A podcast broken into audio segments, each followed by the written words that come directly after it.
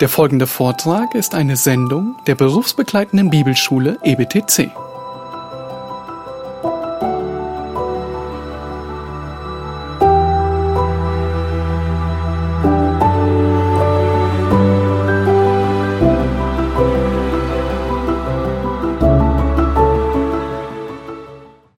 in die nächste Runde starten.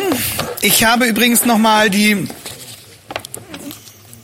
Anmerkung gesucht, äh, bei der Eta Linnemann zu Bultmanns Bekehrung sich äußert. Und zwar ist das in dem Buch äh, bei VTR erschienen, Eta Linnemann, was ist glaubwürdig, die Bibel oder die Bibelkritik? Ähm, auf Seite 13, Anmerkung 4. Da hatte sie vorher äh, über Bultmann etwas geschrieben. Ähm, ein bisschen zu Bultmanns berühmte, da geht es um Bultmanns berühmte Formulierung nochmal Theologie ist Anthropologie. Und äh, dann fügt sie in einer Anmeldung, Anmerkung Folgendes hinzu. Anlässlich der Erwähnung von Rudolf Bultmann, schreibt Peter Lindemann, möchte ich nicht versäumen zu erwähnen, dass er sich vor seinem Tode bekehrt und seine Schüler und Studenten um Vergebung gebeten hat. Kronzeuge dafür ist, auch ein berühmter Name, Ernst Käsemann. Käsemann war ja auch ein berühmter Neutestamentler, der das vor seinem eigenen Tode erwähnt hat, seinem Lehrer darin aber leider nicht folgen wollte. Die Nachricht ist verbürgt. Ich habe mit dem Ohrenzeugen, der seine Identität nicht preisgeben will, selber gesprochen. Also er soll es Käsemann gesagt haben. Käsemann hat es einem Mr. X gesagt. Äh, mit dem hat Italienemann gesprochen. Das ist die Kette. Das ähm, es scheint doch ziemlich ziemlich gut äh, bezeugt zu sein. Und äh, gerade erzählte mir einer, einer von Ihnen, dass ähm, es ein Buch gäbe, in dem jemand berichtet, dass er mit Yassir Arafat kurz vor dessen Tod gesprochen habe und der sich wohl auch bekehrt hätte. Das wäre ein Hammer. Also äh, wie gesagt, ich bin gespannt auf, auf, äh, auf die Quellenangabe.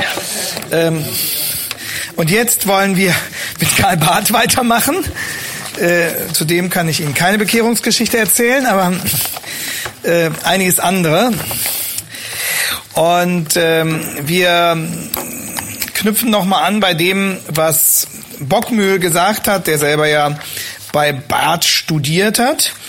Und ähm, darauf hinweist, dass das Problem bei Barth eben darin besteht, dass er oberhalb des Radargeräts, äh, wenn das Radargerät jetzt mal als Metapher für die weltanschaulichen Rahmenbedingungen der Moderne gesehen wird, äh, über das Rahmen, äh, Radargerät hinwegfliegt. Das heißt so hoch, dass er möglicherweise mit diesen ganzen Fragen der Geschichte sich überhaupt nicht auseinandersetzt und von diesen nicht tangiert wird. Wir erinnern uns nochmal an Ernst Trölsch, verzweifelten Rettungsversuch, dann ähm, Rudolf Bultmanns Entmythologisierungsprogramm, dann haben wir in diesem Exkurs äh, über den Abschied von Geschichte und Realität nachgedacht, Schäfers Kritik an Kierkegaard, Bockmühls äh, Radarvergleich zwischen Bultmann und Barth. Und Bockmühl hm, kritisiert das.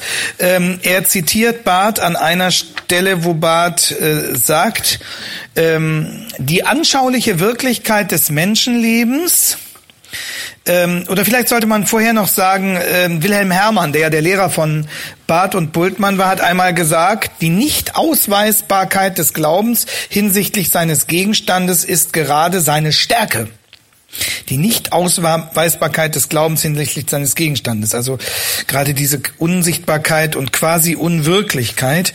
Und an anderer Stelle sagt Barth selbst, die anschauliche Wirklichkeit des Menschenlebens in der Zeit, da klingt äh, noch Herr, Wilhelm Herrmann nach, die anschauliche Wirklichkeit des Menschenlebens in der Zeit äh, sei gerade der Bereich, in dem die Theologie überhaupt nicht mehr fragen soll. Der Glaube, Barth wieder wörtlich, darf keine geschichtliche und seelische Wirklichkeit beanspruchen, sondern er ist unaussagbare Gotteswirklichkeit. Also hier wird unterschieden zwischen geschichtlicher Wirklichkeit und der unaussagbaren Gotteswirklichkeit. Damit sind die anschauliche Wirklichkeit des Menschenlebens in der Zeit und eine unaussagbare Gotteswirklichkeit in einen Gegensatz zueinander gebracht. Ähm, und ähm, Bockmühl kommentiert dann so, dem theologischen Ochsen, der durch das neue Tor der Unanschaulichkeit des Werkes Gottes nicht so recht hindurch will, kann man dann noch mit dem Stock der Drohung zu Hilfe kommen.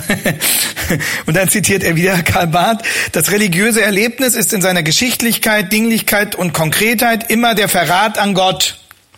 Das religiöse Erlebnis ist in seiner Geschichtlichkeit immer der Verrat an Gott. Nun kann man sagen, sich fragen, was meint Barth mit dem religiösen Erlebnis? Meint er damit eine schwärmerische Einbildung oder meint er damit eine, ein, ein reales persönliches Verhältnis zu Christus? Und gegen dieses Postulat der Unanschaulichkeit und Unwirklichkeit formuliert dann Bockmühl folgenden biblischen Einwand. Er sagt, Zitat, das war nun freilich ein starkes Stück, also diese Behauptung Barths, angesichts der zahlreichen Zeugnisse von den Machttaten Gottes in der Geschichte, wie sie das Alte und Neue Testament mitteilen, und angesichts der Geschichtlichkeit und Konkretheit des Kindes in der Krippe von Bethlehem, noch dazu in der Zeit, da Kyrenius Landpfleger in Syrien war, Zitat aus der Weihnachtsgeschichte, und dann von einem Verrat an Gott zu reden. Denn bei der Krippe, so Bockmühl, handelt es sich schließlich auch um eine anschauliche Wirklichkeit des Menschenlebens in der Zeit. Eine ausgesprochen äh, notwendige und angebrachte und sachgerechte äh, Kritik Bockmühls. Wie, wie kommt Barth äh, zu diesem Ausweichen vor der Geschichte, er würde sagen, zu dieser Absage an die Dinglichkeit, ähm, das wollen wir jetzt erkunden. Und ähm, jetzt sehe ich hier auf meinem, auf, ist aber egal, es sehe ich auf meinem Monitor etwas anderes als Sie dort, aber das, was Sie sehen, ist das Richtige. Also das ist jetzt auch die Frage der Anschaulichkeit. Ähm, Karl Barth, äh, die These, die These, bei, von der bei ihm alles ausgeht, wenn ich das richtig sehe, und diese These lautet, es gibt keine direkte Offenbarung Gottes. Es gibt keine direkte Offenbarung Gottes und die Voraussetzung dafür ist, dass er ausgeht von der totalen Transzendenz Gottes. Wie kommt Barth dazu, fragen wir uns. Barth setzt an bei einer kritischen Diagnose dessen, was die unter anderem von Trölsch mit beeinflusste Bibelkritik bis dahin angerichtet hat. Ähm, Trölsch hatte ja gesagt, in einem berühmten Aufsatz, Rückblick auf ein halbes Jahrhundert der theologischen Wissenschaft, Trölsch hatte, hatte beklagt, dass die Kluft zwischen historischer und dogmatischer Theologie immer mehr aufreißt. Er sagt, also die Dogmatiker versuchen noch bestimmte biblische Lehren zu formulieren, aber sie können sich immer weniger auf die Exegese berufen. Vorhin sagte mir einer von Ihnen, er, würde äh, zurzeit auf Lehramt auch äh, Theologie studieren und äh, sein Professor, der wäre noch verhältnismäßig ordentlich. Und ähm, da habe ich ihn gleich zurückgefragt, für welche Disziplin steht er? Und da hat er gesagt, er ist Systematiker. Also sage ich ja kein Wunder. Also das ist äh, die Systematiker, die die dürfen immer noch ein bisschen mehr sagen die äh, die Systematiker, die ähm, bewegen, be bewegen sich manchmal so, als sei äh, die Exegese für sie nicht so relevant. Äh, wenn man sie dann aber befragt, in der Regel danach, wie sie denn bitteschön zur Problematik der historisch-kritischen Methode stehen, dann weichen sie in der Regel aus und bekennen sich auch dazu. Trölsch sagt, jeder, der die wirklichen Verhältnisse kennt, weiß, wie erschreckend groß diese Kluft ist. Um 1909 zwischen Exegese und der, und der Dogmatik. Die Trennung von Historie und Dogmatik, dieser Graben. Und ähm, Trölsch selbst hat natürlich massiv äh, mit dazu beigetragen, überhaupt diese ganze historisch-kritische ähm, Versuchsanleitung, hätte ich beinahe gesagt. Ähm, und Trölsch war ja ausgezogen, mitten in der Geschichte die absolute Wahrheit zu finden und dann auf seiner, Grund seiner falschen Voraussetzungen daran gescheitert und er er er ahnt jetzt etwas von der der inhaltlichen von dieser inhaltlichen Lehre, die das zurücklässt. Was will man noch predigen? Bultmann macht eben den Versuch über den Umweg der existenzialen Interpretation.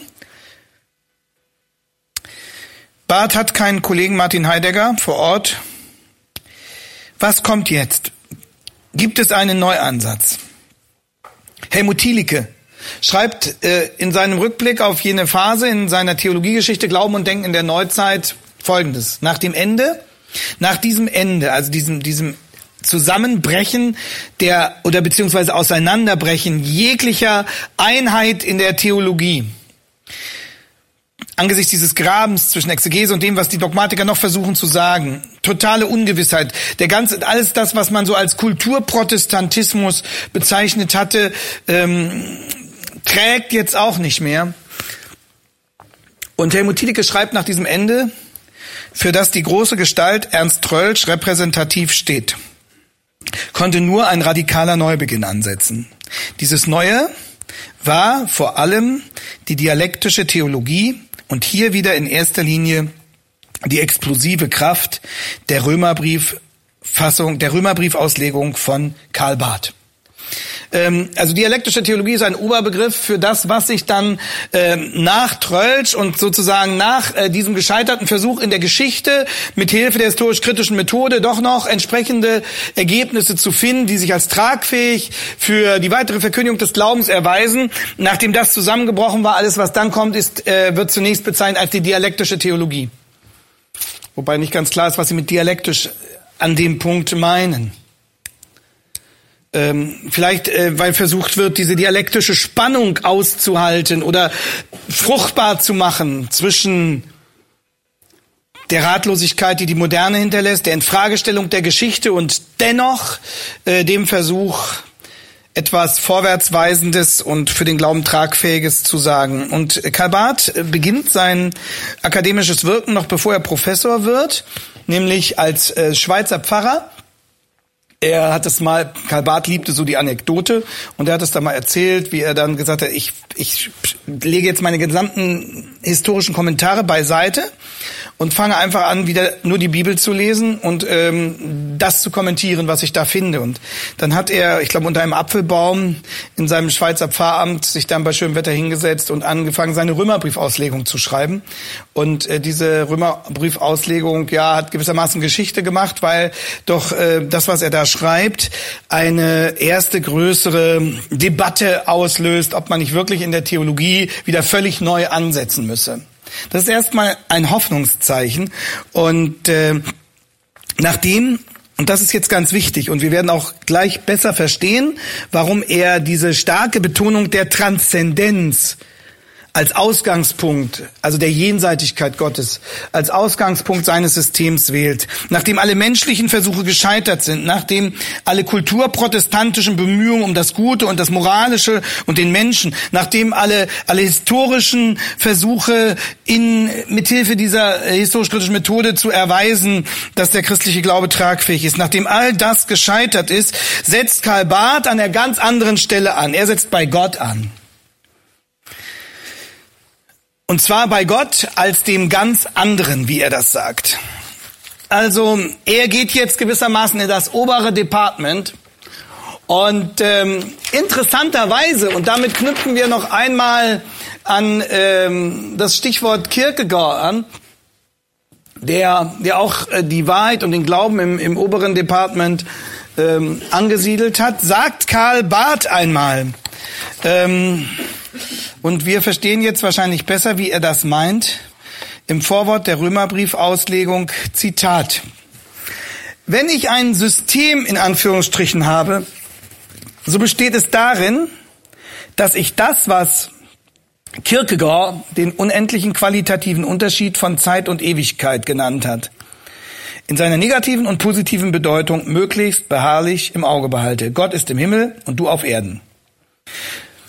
Also, er beruft sich auf Kierkegaard und sagt, wenn ich ein System habe, dann knüpfe ich bei Kierkegaard an. Ich habe ja eigentlich kein System, aber wenn schon, dann höchstens er, der von diesem unendlichen qualitativen Unterschied zwischen, zwischen diesseits und jenseits sprach, zwischen, zwischen unserer Geschichte und unserem Denken und Gottes Wahrheit. Und äh, das nimmt Karl Barth eben mit diesem später berühmt gewordenen Zitat auf, Gott ist im Himmel und du auf Erden. Das ist einerseits eine Binsenweisheit, aber andererseits will er damit deutlich machen, das ist so weit auseinander. Was willst du über Gott wissen? Gott ist im Himmel und du auf Erden. Und wir, ich fange mit meiner Theologie, mit meiner Römerbriefauslegung bei Gott im Himmel an. Einerseits ein sehr sympathischer Ansatz. Andererseits werden wir hier wieder, Stichwort Kierkegaard, an diese dicke Trennlinie, an diese dicke Scheidewand erinnert zwischen Transzendenz und Immanenz, zwischen Jenseits und Diesseits, zwischen Himmel und Erde.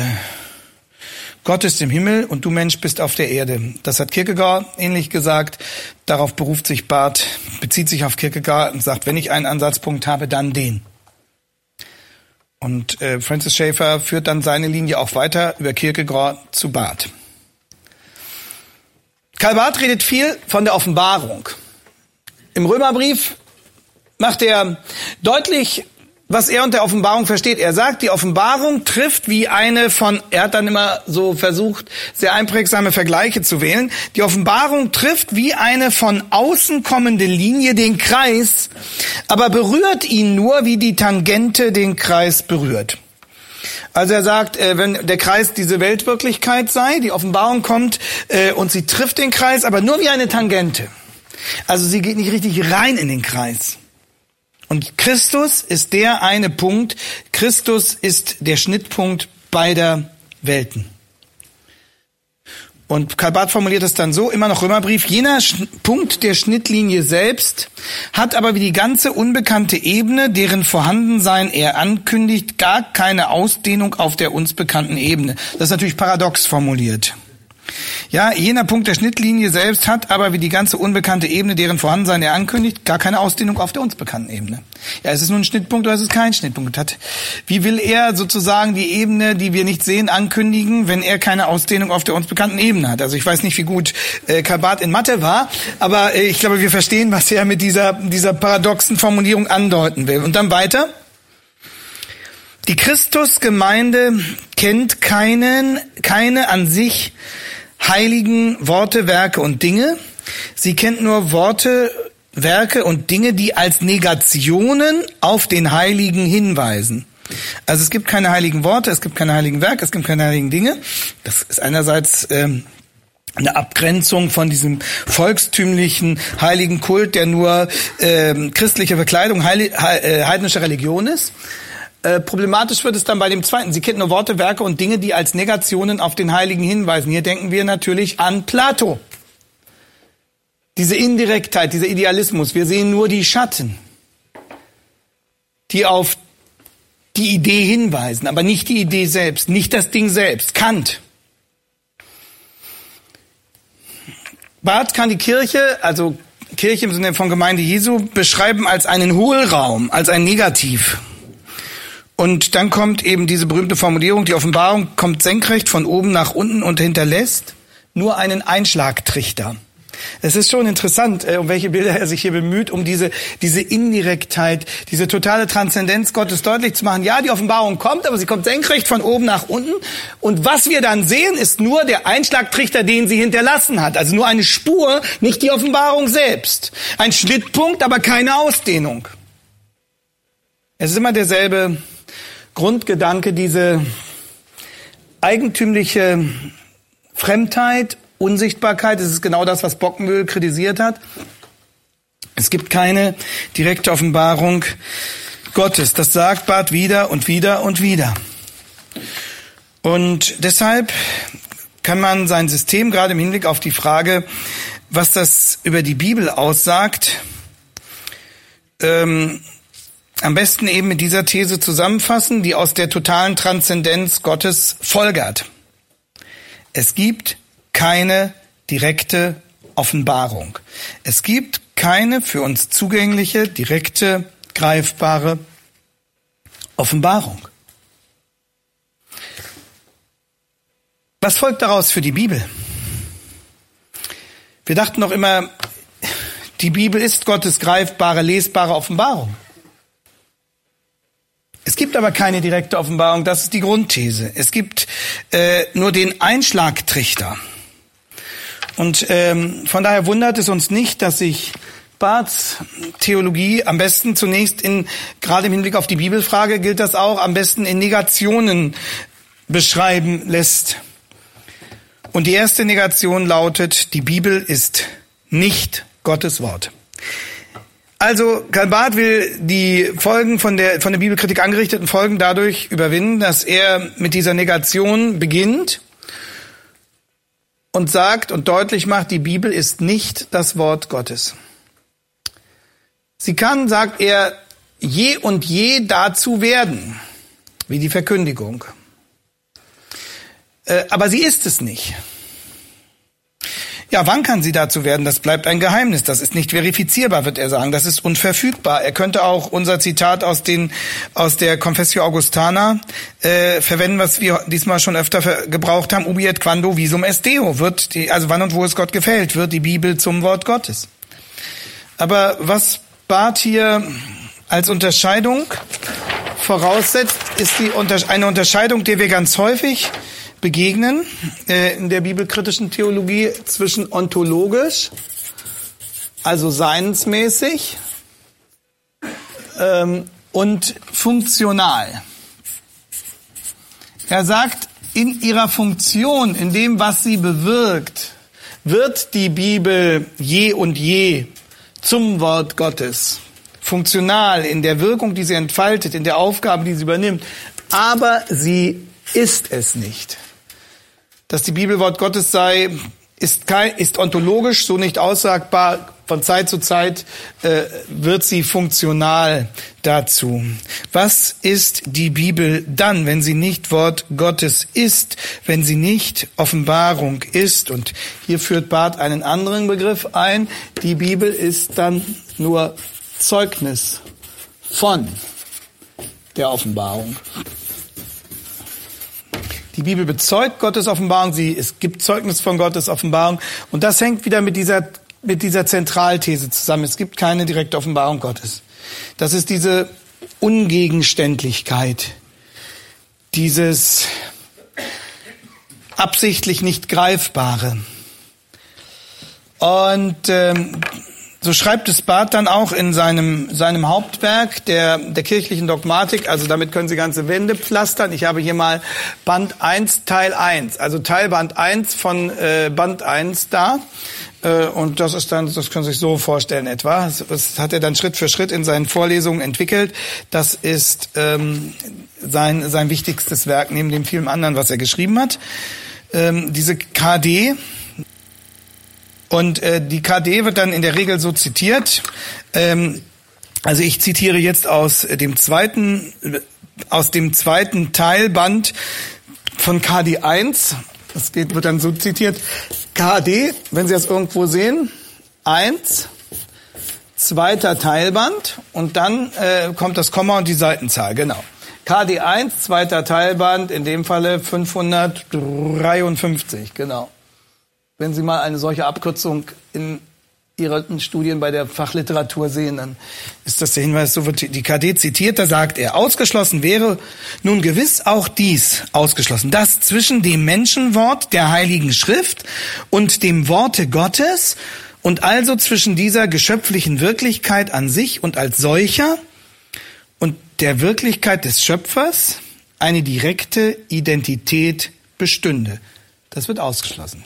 Also wird ausgeschlossen, dass eine direkte Identität besteht zwischen dem Menschenwort der Heiligen Schrift und dem Wort Gottes. Die Heilige Schrift ist nicht identisch mit dem Wort Gottes.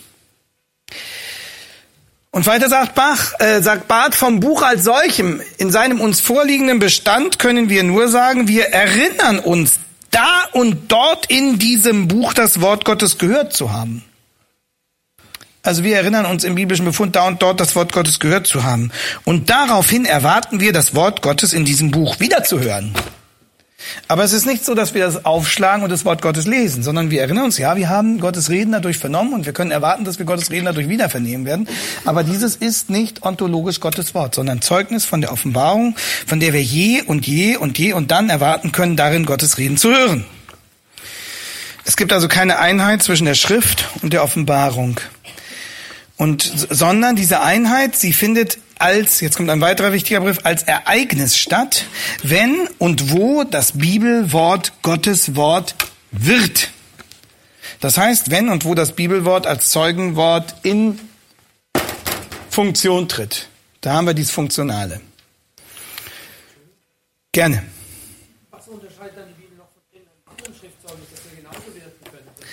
Die Frage wäre an Bart zu stellen und er würde Schwierigkeiten haben, äh, sie zu beantworten. Ich denke, man müsste, er würde dann zunächst wohl sagen, dass äh, in keiner anderen Schrift so klar und so häufig und so deutlich Gottes Wort gehört worden wäre wie hier.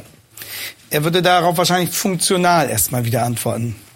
Und äh, dass die, dass die Geschichte der, der Kirche, die Geschichte der Gemeinde Jesu eben beweise, dass wenn Gott auch durch unterschiedlichste andere Zusammenhänge reden könnte, doch hier das eigentliche Wort Gottes immer wieder vernommen worden sei und deswegen wir eben erwarten könnten, es auch in Zukunft vor allem und hier nur zu hören. Ja, das, so, so wird er reagieren. Jederzeit. Wenn er sagt, es gibt keine direkte Offenbarung, aber Jesus ist ja für uns die direkte Offenbarung. Tja. Nein, ja, das wär, er wird dann, er wird sich, er wird dann wieder auf seine Schnittmenge kommen äh, und sagen, wenn, wenn dann in Christus. Äh, es, äh, Barth war ja, äh, er sagt, wenn es ein Wort Gottes gibt, dann ist es Christus. Also die deutlichsten Aussagen findet er noch hier. Ähm, Sie wissen wahrscheinlich, dass die Barmer theologische Erklärung damals das, ähm, das Fanal der bekennenden Kirche gegen äh, die Okkupation ähm, der Christen durch das Naziregime war.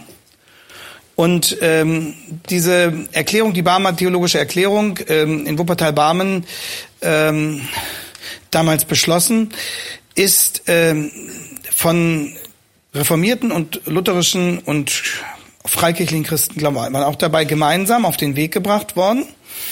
Äh, führend auf Seite der, der Lutheraner war Asmussen und auf Seite der Reformierten Karl Barth. Und ich glaube, die haben sich irgendwo in der Schweiz getroffen, um das vorzubereiten. Und äh, Karl Barth gilt äh, gemeinhin als der Spiritus Rector, als der so der führende Kopf der Barmer Erklärung. Er, er hat das auch mal selbst etwas selbstgerecht äh, geschrieben, dass sie sich dann getroffen hätten und eine erste Besprechung gemacht und Mittag gegessen und äh, dann wäre erstmal Mittagspause gewesen und während die anderen ihren Mittagsschlaf gehalten hätten, hätte er sich mit einer Zigarre hingesetzt und den Entwurf gemacht. Und äh, dann hat er das im Nachhinein noch so ausgeschlachtet und gesagt, die lutherische Kirche hat geschlafen und die reformierte hat gewacht. und er hat dann mit seiner Pfeife oder seiner Zigarre oder was den Entwurf geschrieben ähm, und so in seiner Darstellung. Und Theologen erzählen immer gerne Geschichten, wie Sie schon gemerkt haben. Und ähm, ähm, wenn man, man glaubt ihm das, aber wenn man liest, was die Barmer Erklärung über das Wort Gottes sagt, das ist direkt ein machtvolles Bekenntnis zu Christus, aber es kann indirekt äh, verstanden werden, auch als eine Absage daran, dass die Bibel Gottes Wort sei. Da sagt er, Jesus Christus ist das eine Wort Gottes, äh, auf das wir zu hören haben. Und das ist natürlich eine, eine überzeugende Abgrenzung gegenüber dem Nationalsozialismus äh, und dem gegenüber alle anderen Ideologien und so weiter verstummen müssen und so. Das ist sehr, sehr mutig und sehr klar gesagt. Und im richtig verstandenen Sinne kann man diesen Satz auch voll und ganz und aus Überzeugung unterschreiben. Wenn man, es aber im Horizont dieser Fragestellung liest, da muss man sagen, lieber Karl Barth, Christus ist das eine Wort Gottes, das wir zu hören haben, aber wir werden über dieses, dieses Wort Gottes unterrichtet in dem Wort Gottes der Bibel. Und ähm, im Sinne von Barths Hermeneutik kann man darin eine indirekte Abgrenzung ähm, gegenüber dem Verständnis der Bibel als identisch mit dem Wort Gottes sehen. Ja, aber äh, am deutlichsten hat er zu Christus äh, sich noch geäußert. Aber da gibt es auch solche und solche Formulierungen. Äh, viele meinen beobachten zu können, und so vertritt es auch Bockmühl, dass ähm, Barth im, im Abschlussteil seines Wirkens, also in den, in den letzten Jahren, äh, doch äh, zu einer etwas größeren Deutlichkeit zurückgefunden hat. Es gibt hier ein Kapitel bei Bockmühl, das heißt die Selbstkritik des späten Bart. Und ähm, das ist vielleicht teilweise richtig so, äh, wie Bockmühl das beschreibt. Aber ähm, Barths große Stärke war auch seine große Schwäche oftmals. Er war wirklich genial ähm, in seiner Dialektik. Er hat äh, viele äh, sehr schlaue Ideen gehabt, aber manchmal denkt man, dass er in ja seiner Entfaltung äh, geistlicher Themen manchmal fast mehr Schriftsteller ist als Bibelausleger. Und dass manchmal so eine, eine letzte Ambivalenz bleibt, eine letzte Uneindeutigkeit. In der Bibel sagt er weiter, handelt es sich auf alle Fälle um menschliche Versuche, dieses Wort Gottes in bestimmten menschlichen Situationen, in menschlichen Gedanken und Worten zu wiederholen und wiederzugeben. Also, es handelt sich um menschliche Versuche, das Wort Gottes wiederzugeben in der Bibel. Versuche können glücken oder scheitern. Und Barth fügt dann noch hinzu, hier Deus Dixit, Hier Paulus Dixit, das ist zweierlei. Also Dixit, ähm, er hat gesprochen. Hier Gott hat gesprochen und hier Paulus hat gesprochen. Hier Deus Dixit, hier Paulus Dixit, das ist zweierlei. Und wir würden sagen, nein. Die Bibel selbst beansprucht ja, dass Gott redet.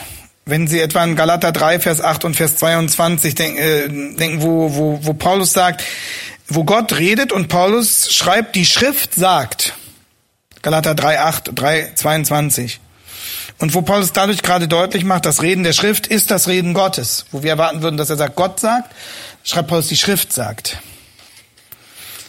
Und noch einmal Karl Barth, man tut also der Bibel eine schlechte und ihr selbst unwillkommene Ehre an, wenn man sie mit diesem anderen, mit der Offenbarung selbst direkt identifiziert. Also eine ganz klare Abweisung dessen, dass die Bibel identisch sei mit dem Wort Gottes. Wir haben hier vielmehr diese zwei Ebenen. Wir haben die Offenbarung und wir haben auf der anderen Seite die Bibel und von der Bibel abgeleitet die Verkündigung. Und äh, Karl Barth äh, äh, spricht von diesen drei Gestalten des Wortes Gottes, äh, das direkte Wort Gottes und das abgeleitete Wort Gottes. Und während die Offenbarung über allem steht, rücken für ihn die Bibel und die Verkündigung ganz nah aneinander. Also Offenbarung selbst, Bibel, Verkündigung. Und eine Ebene ist die Offenbarung selbst und zweite Ebene ist Bibel und Verkündigung. Und wir würden sagen, die Bibel gehört auf die oberste Ebene, weil sie Offenbarung ist. Und die Verkündigung ist zu trennen von Offenbarung und Bibel. Offenbarung und Bibel eine Ebene und Verkündigung die andere. Und bei Karl Barth ist es andersherum. Er sagt Offenbarung eine Ebene und Bibel und Verkündigung gemeinsam. Nochmal, Karl Barth, wir sagten von der kirchlichen Verkündigung, sie muss Gottes Wort je und je werden. Und wir sagten dasselbe von der Bibel. Sie muss je und je Gottes Wort werden. Also äh, der Bibel ergeht es wie der Verkündigung, dass sie je und je dazu wird, was aber impliziert, was aber einschließt, dass sie nicht beständig, dass sie nicht ontologisch dieses ist. Wann das geschieht? Das obliegt, wie Karl Barth sagt, der Freiheit Gottes. Dann kommt hier ubiet quando visum est Deo. Nicht an sich ist sie es, sondern Kraft göttlicher Entscheidung, wie sie in Bibel und Verkündigung je und je fällt.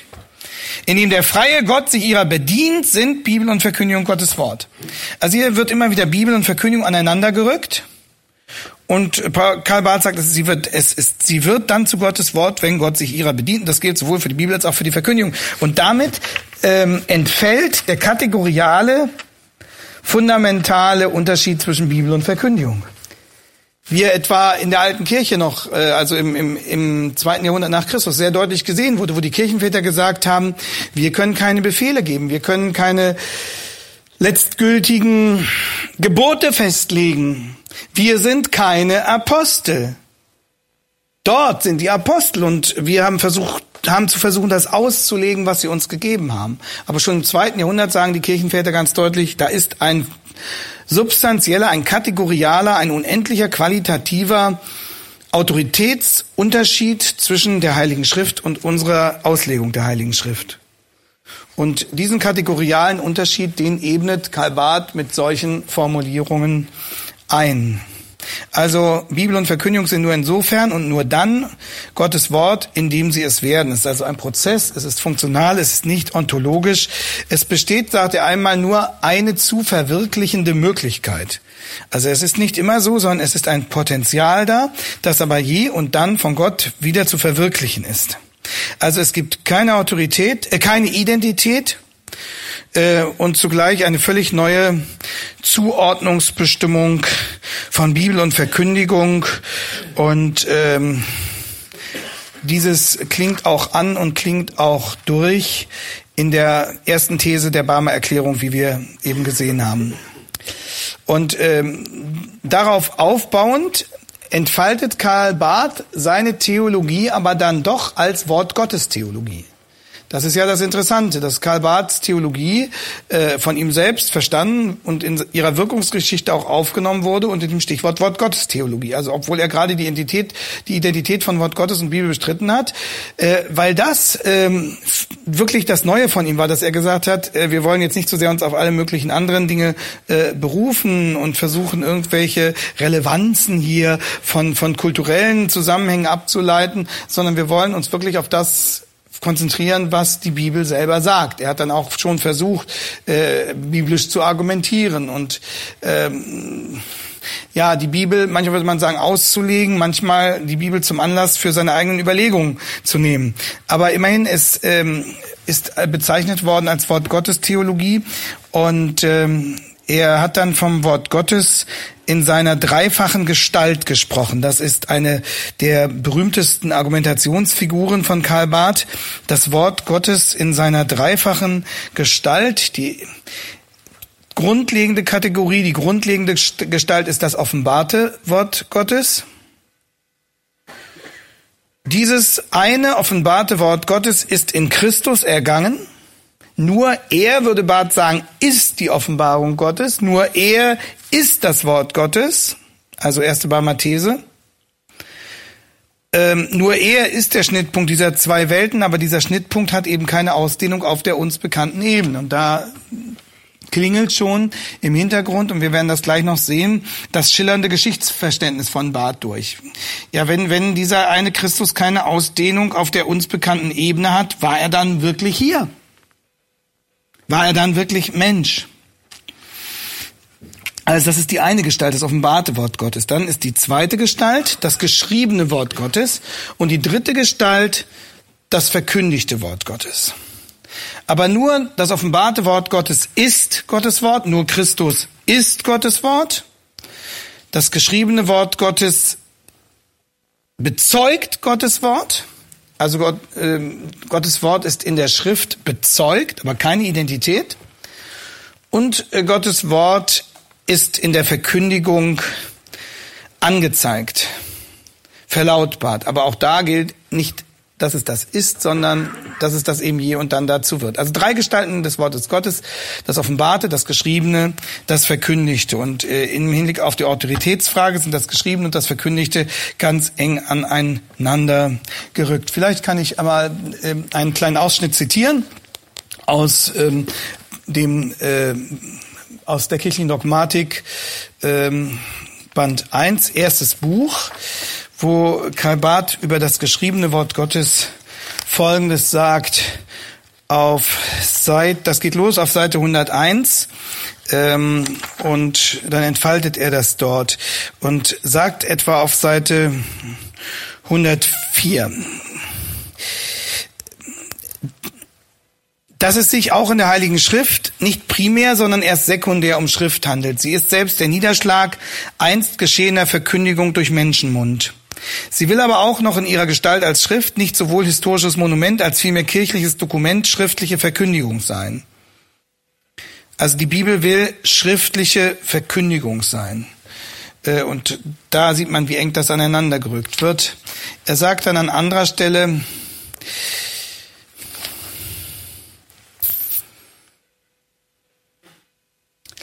Zu Recht, alle Exegese kann überwiegend ein Einlegen statt ein Auslegen werden. Also es ist die Gefahr, er äußert sich zur historischen Kritik.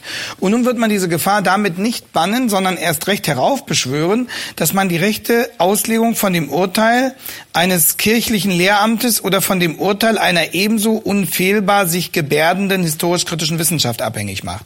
Das ist gut gesehen. Also da nimmt er eine, da bezieht er eine gewisse Distanz zur historisch-kritischen Methode und sagt, ähm, so die, die, die HKM kann nicht das letzte Urteil darüber sprechen, ob eine Auslegung richtig ist oder falsch falsch.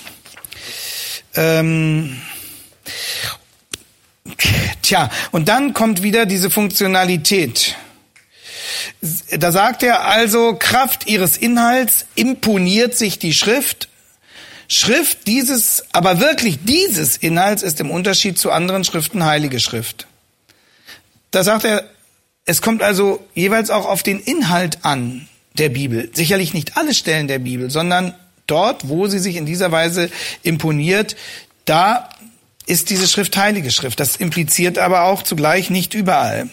Oder da wird's noch deutlicher auf Seite 112. Die Bibel ist Gottes Wort, sofern Gott sie sein Wort sein lässt sofern Gott durch sie redet. Man kann bei dieser zweiten Gleichung so wenig wie bei der anderen abstrahieren von dem freien Handeln Gottes, in welchem und durch welches er es jetzt und hier an uns und für uns wahr sein lässt, dass das biblische Menschenwort sein eigenes Wort ist. Das ist eine typische Karl-Barth-Formulierung.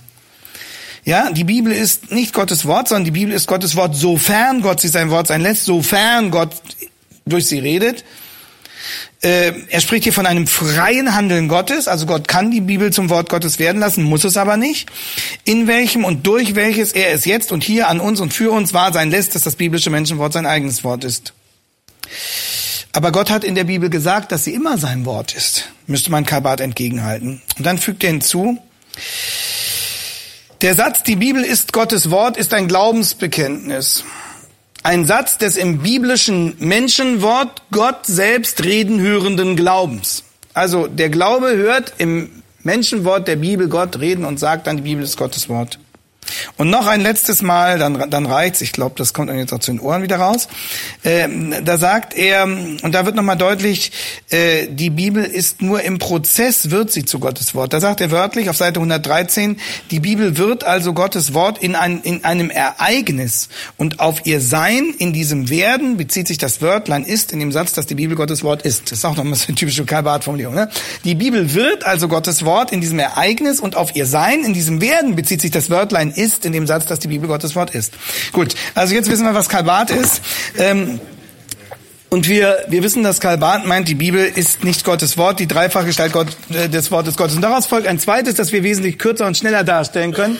Aber diese, diese erste Folgerung aus der These, die ist wirklich zentral, die ist, die ist fundamental, um äh, seinem, seinem Bibelverständnis auf die Spur zu kommen. Zweitens, zweite Negation. Die Geschichte ist für den Glauben irrelevant. Und jetzt landen wir wieder hier bei Kierkegaard. Oder bei Kant, wenn Sie so wollen. Ähm, die Geschichte, die Historie ist für den christlichen Glauben irrelevant. Die Geschichte kann nach Karl Barth keine Offenbarung vermitteln. Deswegen auch hat der Schnittpunkt keine Ausdehnung. Also die Geschichte kann keine Offenbarung vermitteln. Johannes aber sagt, äh, wir sahen seine Herrlichkeit. Und Karl Barth sagt, die Geschichte kann keine Offenbarung vermitteln. Und er fährt fort und sagt, Offenbarung kann nicht an ein geschichtlich fixierbares Ereignis gebunden werden. Und dann fährt er fort in den Prolegomena zu seiner Dogmatik, Zitat, in der Geschichte an sich ist, soweit das Auge reicht, nichts, was den Glauben begründen könnte. In der Geschichte ist an sich, soweit das Auge reicht, nichts, was den Glauben begründen könnte. Also der garstige Graben ist nicht zu überspringen. Jetzt überlegen Sie mal, wie antwortet der Herr Jesus den Jüngern des zweifelnden Johannes des Täufers. Als sie ihm seine Frage übermitteln in Matthäus 11, soll, soll er auf einen anderen warten. Und Jesus sagt, erzählt dem Johannes, was ihr hört und seht. Und dann verweist er auf die um ihn herum durch ihn geschehenden Heilungen, durch welche sich die alttestamentlichen Prophezeiungen über den Messias erfüllen. Johannes zweifelt und Jesus verweist ihn auf die Geschichte. Und Kabat sagt, die Geschichte kann keine Offenbarung vermitteln. Es gibt nichts in der Geschichte, was den Glauben begründen könnte. Und daraus folgt für Karl Barth und darin, äh, in der Hinsicht, so sehr er sich von Schleiermacher abgewandt hat, äh, kommt hier wieder dieser agnostische Zug durch, den wir bei Schleiermacher, bei Ritschel und so weiter gefunden haben dass die Frage nach der geschichtlichen Fundierung des Glaubens nicht nötig ist, gar nicht nötig, aber auch nicht erlaubt. Sie will den Glauben nicht sichern und sie kann den Glauben nicht sichern, denn das würde gegen Gottes Freiheit verstoßen, wenn er sich in dieser Weise binden würde an die Geschichte.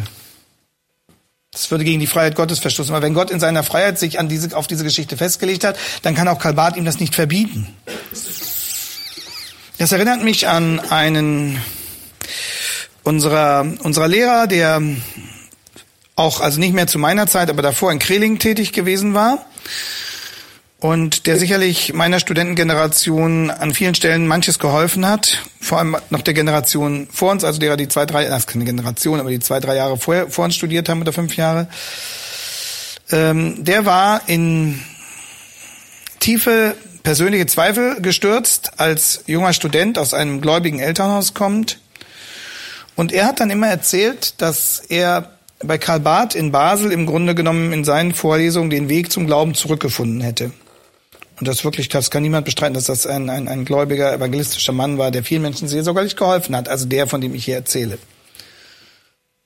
Aber bis zuletzt, auch in seinem Alter, hat er sich nicht durchringen können zu einer eindeutigen Position, was die Deutung des Schöpfungsberichts angeht. Da haben wir immer mit ihm gestritten bis zuletzt und er hat sich nie, er war nie bereit, sich an der Stelle festzulegen. Und das, das sind die Eierschalen von Karl Barth. Und er hat uns dann selbst mal erzählt, ähm, sein sein Sohn hätte, einer seiner Söhne, ähm, zum, einer oder zwei von denen sind auch Theologen geworden, ähm, hätte ihn mal gefragt, Papa, ähm, ist die Welt nun in sechs Tagen erschaffen worden oder nicht?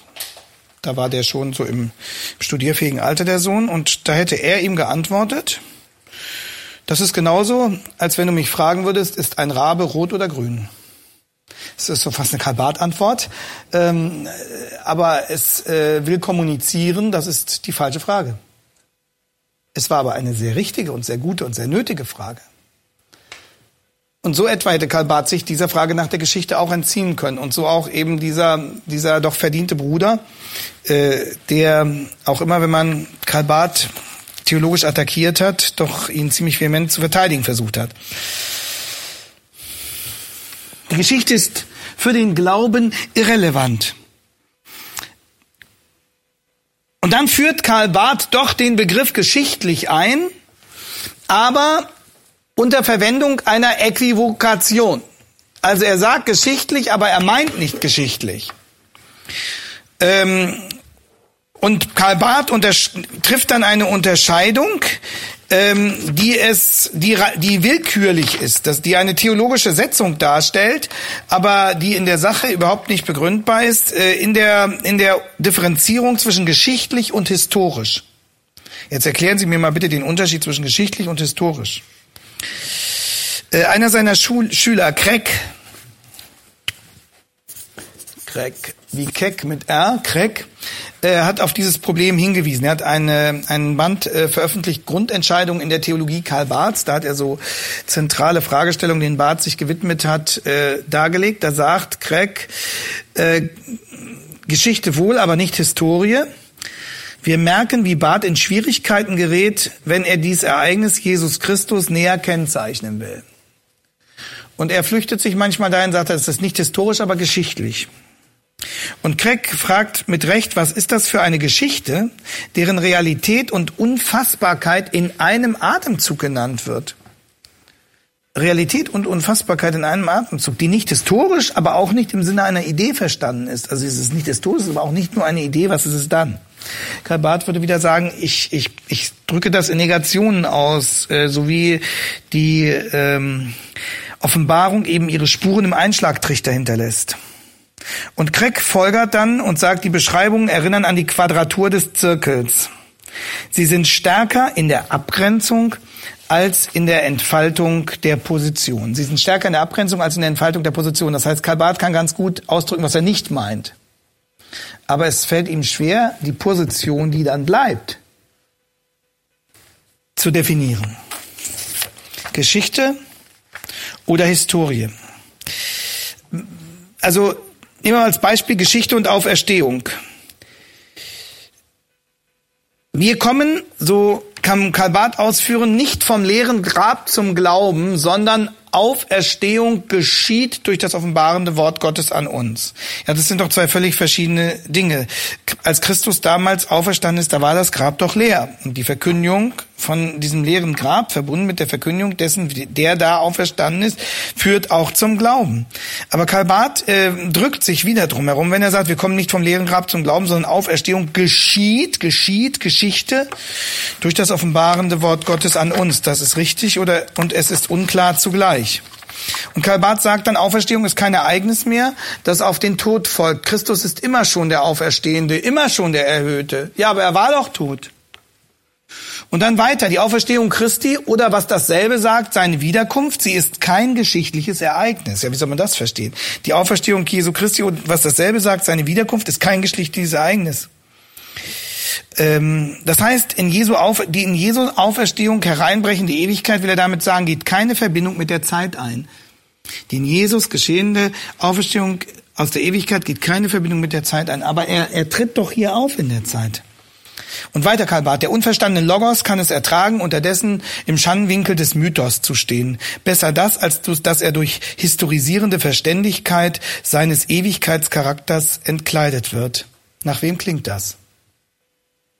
Der unverstandene Logos kann es ertragen, unterdessen, also der Logos steht für Christus, unterdessen im Schandenwinkel des Mythos zu stehen. Besser das, als dass er durch historisierende Verständigkeit oder Verständlichkeit seines Ewigkeitscharakters entkleidet wird. Das klingt wie Bultmann, aber es klingt eben auch wie Kierkegaard. Sagt besser nicht zu verständlich. In dem Augenblick, wo es, wo es klar ist, wo es greifbar ist, wo es verstehbar ist, kann man es nicht mehr glauben. Das ist hochproblematisch und äh, das äh, deutet an, als wollte er Bultmann richtig, genau der Hinweis, als, als, als würde er fast sagen, ja, selbst wenn Bultmann recht hätte, wäre das gar nicht so schlimm. Dann lieber mythologisch, als dass es äh, in einer zu, zu stark historisch diesseits formulierten Redeweise sich uns dann zu klar erschließt. Dann versucht Karl Barth 1926 in seinem Kommentar zum ersten Korintherbrief nachzuweisen, dass Paulus die ganze historische Fragestellung relativieren will. Aber wie kann man mit Hilfe von 1. Korinther 15 nachweisen wollen, dass Paulus die Fragestellung relativieren will? Genau das Gegenteil macht er, genau. Das ist das Problem, dass Barth sich die Dinge manchmal wirklich sehr passend macht und dass das System dass das System eine, eine, eine Macht, eine, eine Wirkung bekommt, die vor den Texten nicht Halt macht und sie dann irgendwie passend zurechtbiegt. Ein weiteres Beispiel. Sagt äh, Karl Barth, der Augenblick, da die letzte Posaune geblasen wird, also was die Bibel sagt über, über die Wiederkunft, kommt en atomo, also in einem Augenblick, wie die Bibel sagt, sagt Paulus, in einem unteilbaren, unzeitlichen, ewigen Nu und Jetzt. Und dann Karl Barth, ist gestern, morgen, heute, ist's immer, ist's nimmer? Wir können,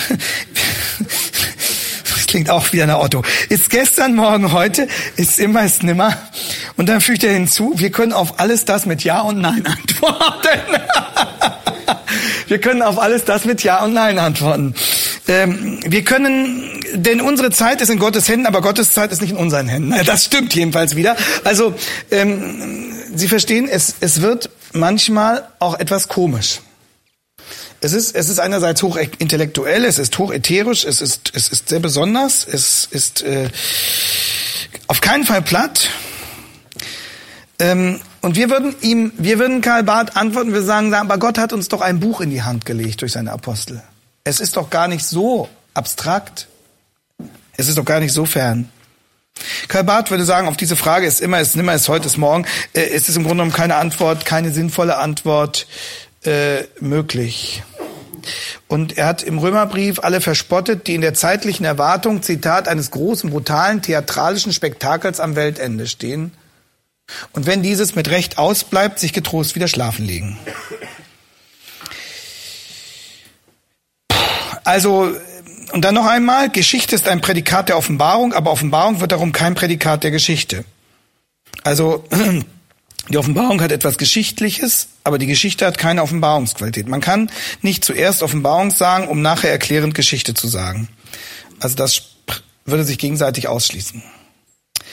Das ist also das Zweite. Die Bibel ist nicht Gottes Wort. Ähm, die Geschichte ist für den Glauben nicht wirklich relevant, nicht wirklich erheblich. Und ähm, dann folgt eine dritte.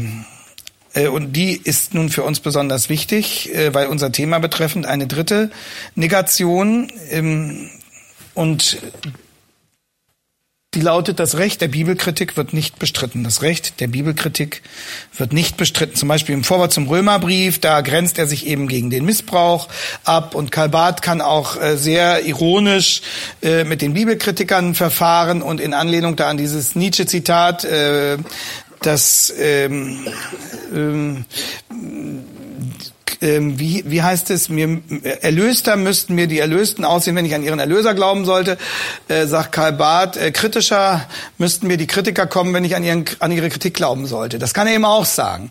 Und äh, er kann sich dann genauso lustig machen über die Oberflächlichkeit und Borniertheit und äh, logische Widersprüchlichkeit äh, so mancher, die sich der historisch-kritischen Methode bedienen. Das kann er auch sagen. Kritischer müssten mir die Kritiker sein, wenn ich an ihre Kritik glauben sollte. Aber, und das ist, das ist das für uns Entscheidende, Karl Barth positioniert sich nicht eindeutig zur Bibelkritik. Er lehnt das nicht explizit ab. Er kritisiert manche Auswüchse, er macht sich über manches lustig. Er schert sich nicht groß um deren Ergebnisse, aber er lehnt die Bibelkritik nicht ab. Und ähm, er macht selbst bibelkritische Aussagen, dass die Bibel fehlerhaft sei, ist für ihn keine Frage. Ähm, die Bibel ist eben menschlich und Menschen sind fehlbar, also ist die Bibel auch fehlerhaft. Und er sagt etwa in Kirchliche Dogmatik Band 1, zweites Buch, da sagt er, die Menschen, die wir hier als Zeugen reden hören, reden als fehlbare, als irrende Menschen wie wir selber. Oder wir stoßen in der Bibel hinsichtlich alles dessen, was ihr Welt- und Menschenbild betrifft, beständig auf, Voraussetzungen, die nicht die unseren sind und auf Feststellungen und Urteile, die wir uns nicht zu eigen machen können. Also es gibt in der Bibel Feststellungen und Urteile, die wir uns nicht zu eigen machen können. Die Frage, nach welchem Maßstab er das entscheidet. Oder die Anfechtbarkeit beziehungsweise Irrtumsfähigkeit der Bibel erstreckt sich auch auf ihren religiösen beziehungsweise theologischen Gehalt. So schreibt Karl Barth in seinem Aufsatz Die Schrift und die Kirche 1947. Die Anfechtbarkeit beziehungsweise Irrtumsfähigkeit der Bibel erstreckt sich auch auf ihren religiösen und theologischen Gehalt. Also bezieht sich nicht nur auf äh, naturwissenschaftlich relevante oder historische Aussagen, das wäre schon schlimm genug, sondern auch auf ihren theologischen Gehalt. Und insofern ist die Bibel noch einmal KD 1.2 anfechtbar auf der ganzen Linie, anfechtbares Menschenwort. Auf der ganzen Linie anfechtbares Menschenwort. Und deswegen lehnt er auch die biblische Inspirationslehre ab. Äh, und er, er weigert sich, eine prinzipielle qualitative Unterscheidung vorzunehmen zwischen der Inspiration der biblischen Schreiber und der Erleuchtung der Bibelleser. Also das liegt für ihn wieder etwa auf einer Ebene wie äh, die Autorität der Bibel und die Autorität der Verkündigung, die je und dann zu Gottes Wort werden. Und so liegt für ihn auf einer Ebene die Inspiration der biblischen Schreiber und die Erleuchtung der Bibelleser. Er sagt einmal Scriptura, ähm, wo, hier geht das Zitat los. Der Kanon ist nicht in dem Umfang, in dem er uns vorliegt, vom Himmel gefallen. Ah, das ist unser Thema wieder. Ähm, das behaupten wir auch nicht. Der Kanon ist nicht in dem Umfang, in dem er uns vorliegt, vom Himmel gefallen. Es könnte auch sein, dass der Grundsatz, und jetzt zitiert er auch etwas, was wir schon äh, analysiert haben, nämlich, dass der Grundsatz Scriptura sui ipsius interpres, also Sie sehen, es ist ganz gut, ein paar dieser Formeln einfach zu kennen, die Geschichte gemacht haben. Ähm, das, das hat auch den Vorteil, dass man sich sofort verständigen kann. Es geht ja nicht darum, dass man besonders gelehrt wirkt, weil man drei lateinische Wörter hintereinander rausbringt, sondern es geht, es ist einfach eine Frage der Verständigung. Und wenn man sagt, Scriptura sui ipsius interpres, aha, dann weiß man, jetzt redet er über die Selbstauslegung der Schrift, dass die Schrift sich durch sich selbst auslegt. Es dienen einfach diese Formeln der Beschleunigung des Verstehens, würde ich sagen. Und so, jetzt wissen Sie, wenn, wenn Karl Barth hier sui ipsius interpres schreibt, wissen Sie sofort, wovon er redet. Ja, also, nochmal, der Kanon ist nicht in dem Umfang, in dem er uns vorliegt, vom Himmel gefallen. Es könnte auch sein, dass der Grundsatz Scriptura sui ipsius interpres eines Tages auch bedeuten müsste Scriptura sui ipsius judex. Also, aus dem sui ipsius interpres wird sui ipsius jusis, judex. Das heißt, die Schrift richtet sich selbst, aus sich selbst heraus. Die Schrift kritisiert sich aus sich selbst heraus. Weiter, und dass dieselbe Kirche, die dem Kanon diesen Umfang gegeben hat, seinen Umfang verändern müsste. Es könnte also der Zeitpunkt kommen, sagte Karl Barth, dass man aus der Bibel heraus gegen die Bibel bestimmte Entscheidungen treffen muss und ähm, dass, dass der Kanon in seinen Grenzen neu zu bestimmen sei. Und ähm, Craig ähm, schreibt dann auch nochmal über Karl Barths Stellung dazu, zugleich für die plumpe Gleichsetzung von Offenbarung und Kanon abgewehrt. Das ist also in den Augen von Craig und offensichtlich auch in den Augen von Barth eine, eine plumpe, plumpe Gleichsetzung gewesen. Also, das sind die drei großen Negationen. Es gibt keine direkte Offenbarung, der Ausgangssatz und äh, daraus äh, folgt, die Bibel ist nicht Gottes Wort, die Geschichte ist für den Glauben irrelevant in diesem Zusammenhang. Und ähm, Daraus folgt dann wiederum logisch, weil sich die Frage der Bibelkritik ja auch, nicht nur, aber auch wesentlich auf die Geschichte bezieht, dass das Recht der Bibelkritik nicht bestritten wird.